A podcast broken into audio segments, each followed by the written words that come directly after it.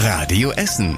Der Tag in fünf Minuten. Am 28. September mit Sophie Brach. Guten Abend, schön, dass ihr dabei seid. Wer länger schon in Essen wohnt, der weiß, worauf wir hier in der Stadt besonders angewiesen sind, sind Feuerwehr und Rettungsdienst bei den ganzen Feuern und Unfällen in Essen.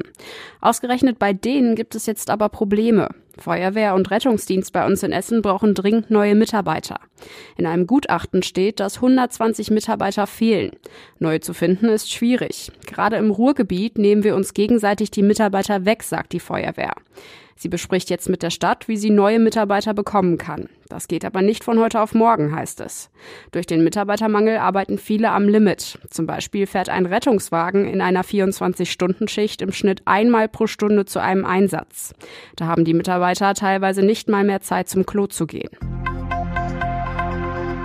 Lange war unsere Stadt dafür bekannt, eine der meist verschuldeten Städte in Deutschland zu sein. Das soll sich jetzt endgültig ändern. Die Stadt will im nächsten Jahr keine Mehrschulden mehr haben. Im Stadtrat hat Oberbürgermeister Kufen heute den Haushalt für das nächste Jahr vorgestellt. Die Stadt rechnet mit rund 3,6 Milliarden Euro Einnahmen, aber auch mit weiter steigenden Ausgaben. Die Stadt will am Ende trotzdem in den schwarzen Zahlen landen, um eine Aufsicht durch die Bezirksregierung über die Ausgaben zu vermeiden. Jahrelang war das so. Erst seit zwei Jahren gilt die Stadt Essen nicht mehr als überschuldet. Die Politiker im Rat wollen im November festlegen, wofür das Geld im kommenden Jahr ausgegeben werden soll. Damit Essen wieder schwarze Zahlen schreibt, sind Einsparungen notwendig. Vor allem, weil im Moment alles teurer wird. Das betrifft jetzt auch ein wichtiges Projekt der Stadt. Die Pläne für das neue Bürgerrathaus in der Innenstadt werden gestoppt. Eigentlich sollte auf dem Gelände des alten Hauptbades an der Stähler Straße ein Hochhaus gebaut werden. Dort sollten unter anderem das Bürgeramt, das Jugendamt und Teile des Jobcenters unterkommen. Durch den Ukraine-Krieg ist Bauen aber viel teurer geworden. Die Stadt rechnet damit, dass das Bürgerrathaus nun deutlich mehr als 200 Millionen Euro kosten würde. Sie will nun lieber mehrere kleine Bürohäuser auf dem Gelände bauen. Heute Nachmittag haben die Politiker im Rat über den Planungsstopp beim Bürgerrathaus gesprochen.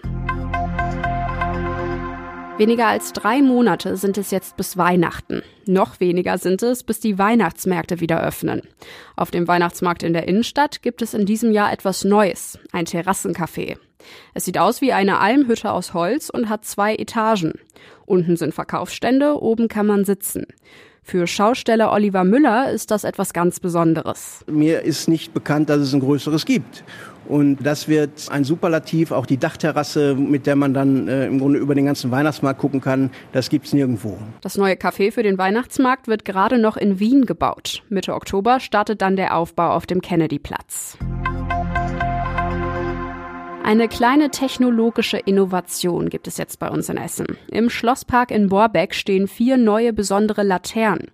Sie laufen mit Solarstrom und passen sich automatisch den aktuellen Lichtverhältnissen an. So sparen sie bis zu 85 Prozent Energie, sagt die Stadt. Außerdem liefern sie WLAN mit schnellem Internet. Und über solche Laternen könnte in Zukunft zum Beispiel auch die Parkplatzsuche gesteuert, der Feinstaub in der Luft gemessen oder Werbung ausgestrahlt werden. Die Laternen sind deutschlandweit einzigartig, heißt es. Die Idee dafür kommt vom Mädchengymnasium in Borbeck. Die Schülerinnen wollen damit das Sicherheitsgefühl im Schlosspark verstärken. Und zum Schluss der Halt, bis auf sieben Grad kühlen sich die Temperaturen herunter. Bis auf sieben Grad kühlen sich die Temperaturen herunter. Dazu sind höchstens einzelne Schauer drin, ansonsten ist es leicht bewölkt. Morgen werden wir zeitweise das schmuddelige Herbstwetter der letzten Tage los und bekommen dafür einen kleinen goldenen Herbst. Schauer sind ausnahmsweise mal keine in Sicht. Die Sonne wechselt sich mit kleinen Wolken ab. Richtig warm wird es allerdings auch nicht mit maximal 14 Grad. Die nächsten Nachrichten aus Essen gibt's bei Radio Essen wieder morgen früh ab 6 Uhr. Wir wünschen euch jetzt noch einen schönen Abend. Das war der Tag in fünf Minuten. Diesen und alle weiteren Radio Essen Podcasts findet ihr auf radioessen.de und